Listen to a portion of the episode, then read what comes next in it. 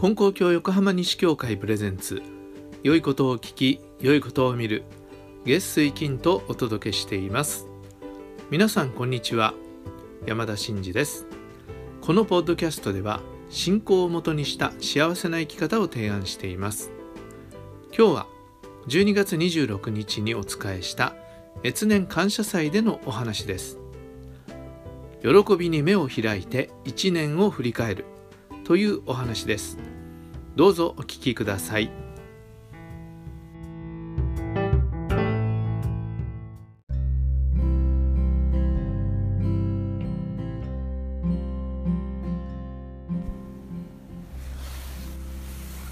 はい。それでは越年感謝祭のお話をさせていただきたいと思います。しばらくお聞きください、えー、今日はですね喜びに目を開いて1年を振り返るということでお話しさせていただきたいと思うんですが、まあ、しばしば申し上げることなんですが喜びに目を開くっていうことが幸せになるための唯一の道というかこれがないと幸せになるっていうのはやっぱり無理なんだなと思うんですよね。だからどんなに恵まれている人であってもそこに喜びに目が開かないでそれを喜びを感じなかったら幸せになれないんですよね。だけど傍から見たらなかなか厳しいあの生活をなさってる厳しい境遇だなと思う方でも喜びを見つける目を開いていれば幸せに生きてらっしゃるっていうことがあるんですよね。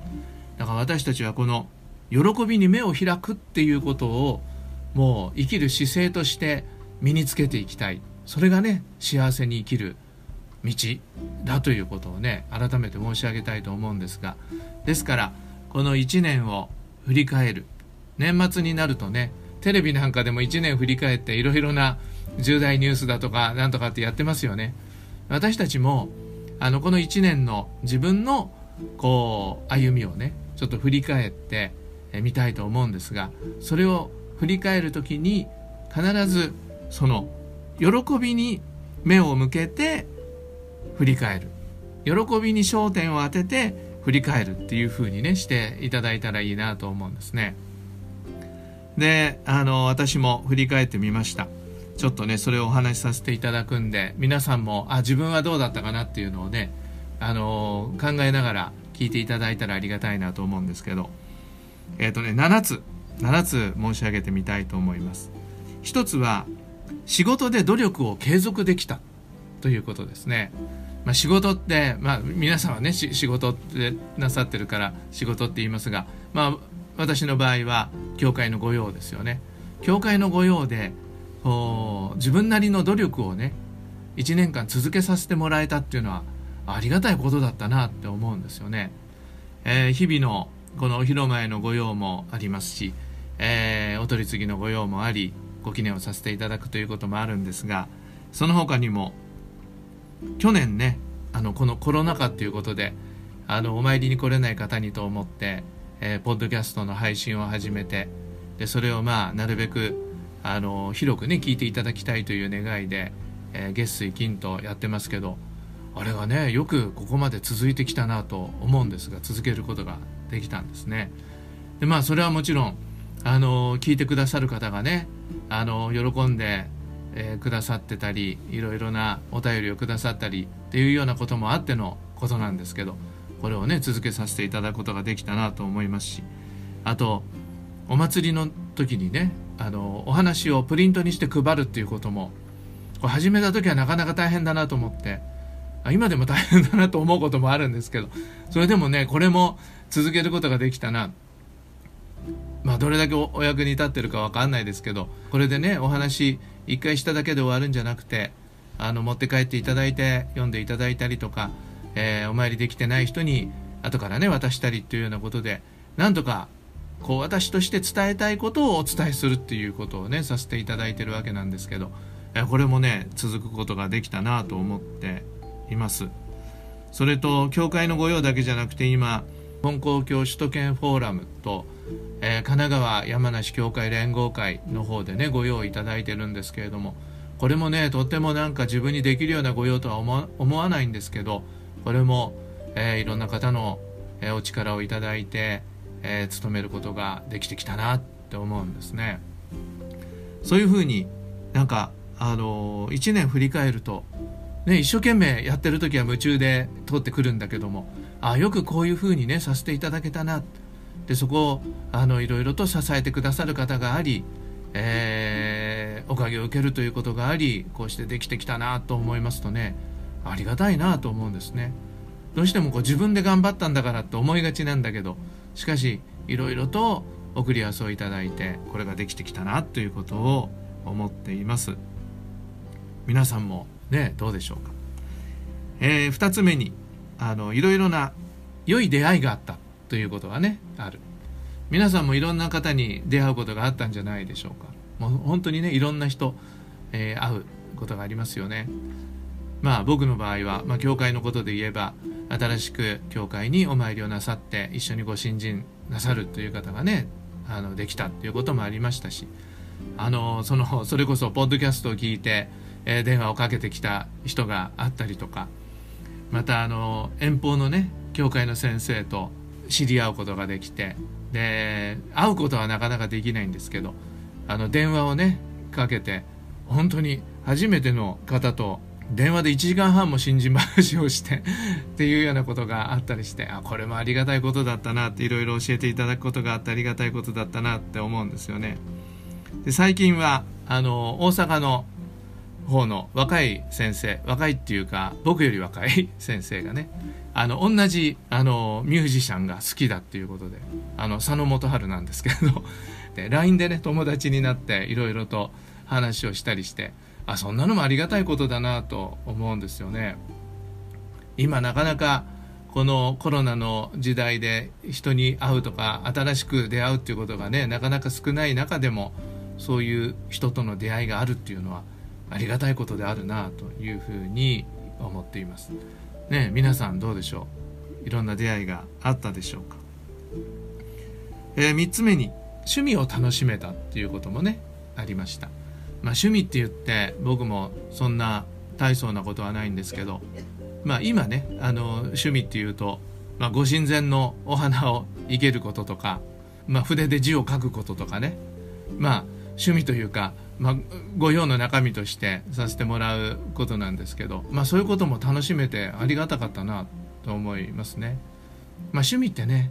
苦しい時もありますけどねなかなか上達しないとねそれでもそういう楽しみを与えていただくっていうことはありがたいことであるなそういうことができるっていうのはありがたいことだなということを思います。ね皆さんも趣味お楽しみになっていることがあるんじゃないでしょうか。えー、4つ目に家族が仲良く過ごせたということがねありがたいことだなと思います。ね、僕はなかなかこう一人でっていうのがねちょっと苦手なんですよね。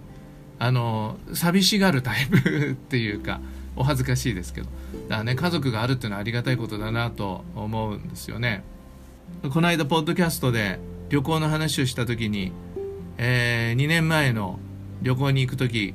すごい朝が早かったんですけど子供たちも起きて見送ってくれたって話をしたんですよね。そしたら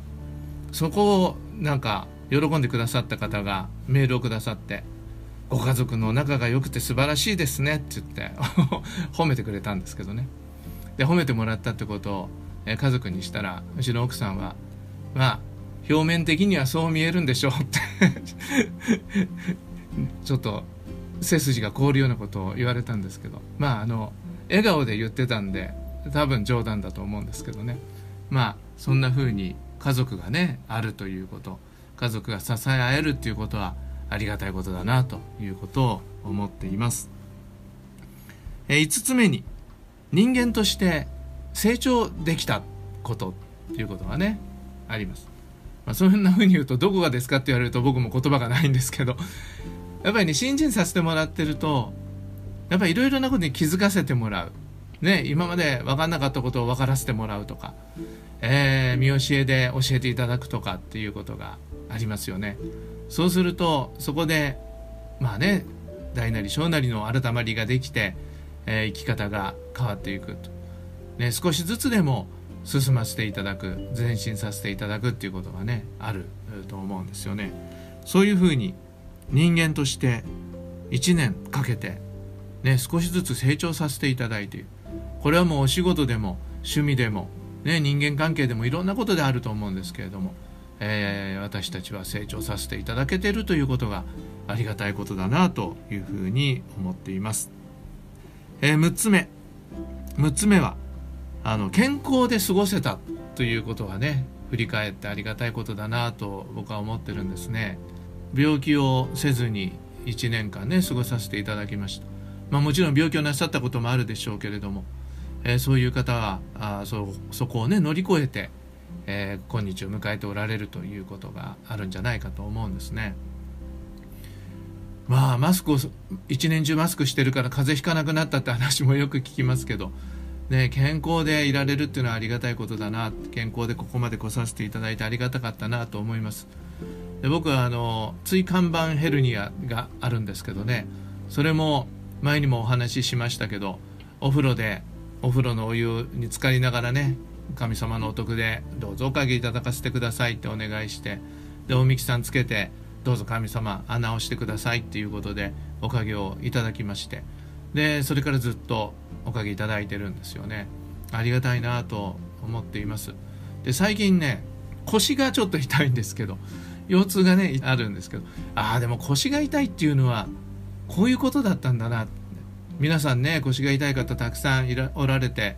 えそのあのお届けを受けてご記念もさせてもらうんだけどあ腰が痛いというのはこういうことだっていうことを神様が教えてくださろうということかなと思ってこれも喜ばせていただいてでまたお風呂でご記念しながらあの神様に直していただくようにお願いしてるんですけどね。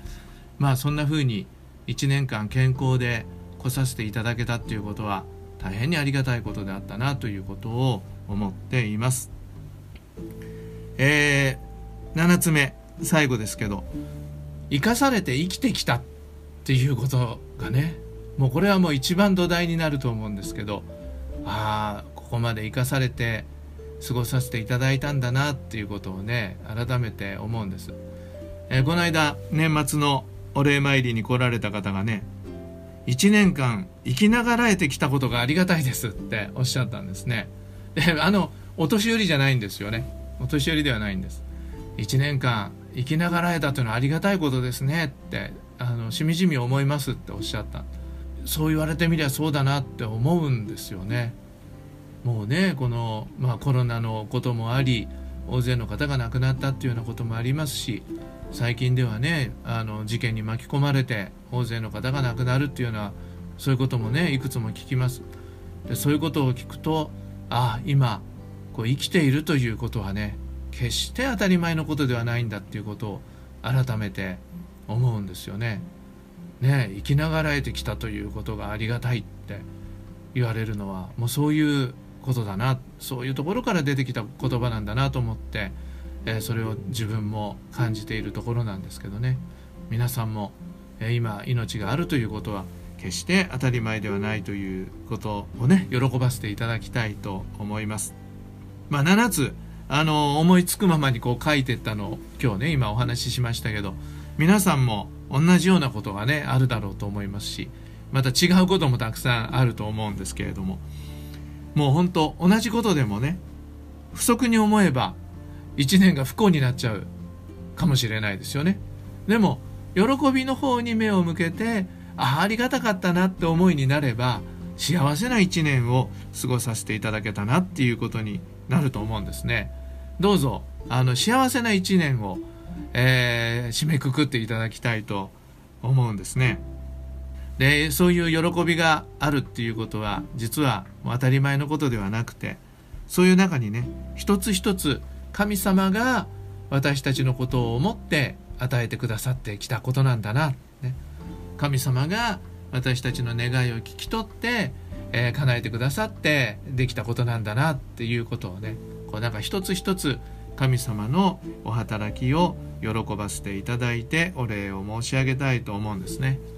でそういうふうに喜ばせていただいてお礼を申し上げると神様も一緒に喜んでくださってよく1年頑張ったなって言ってね、えー、褒めてくださると思うんですね、えー、どうぞその神様と一緒に喜び、えー、神様に褒めてもらって、え嬉しい1年を終えさせていただきたいと思います。まだ少し残っておりますので、え、気を緩めずにね、え、通らせていただければありがたいと思っています。はいありがとうございましたどうぞよろしくお願いいたします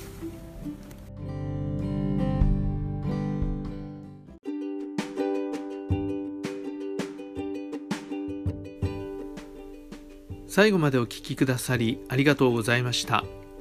え皆さんもね、ぜひ、え1年を振り返っての喜び探しやってみてください。何かすごい発見があったらぜひ教えてください。それでは今日も神様と一緒に素晴らしい一日に次回の配信もお聴きください。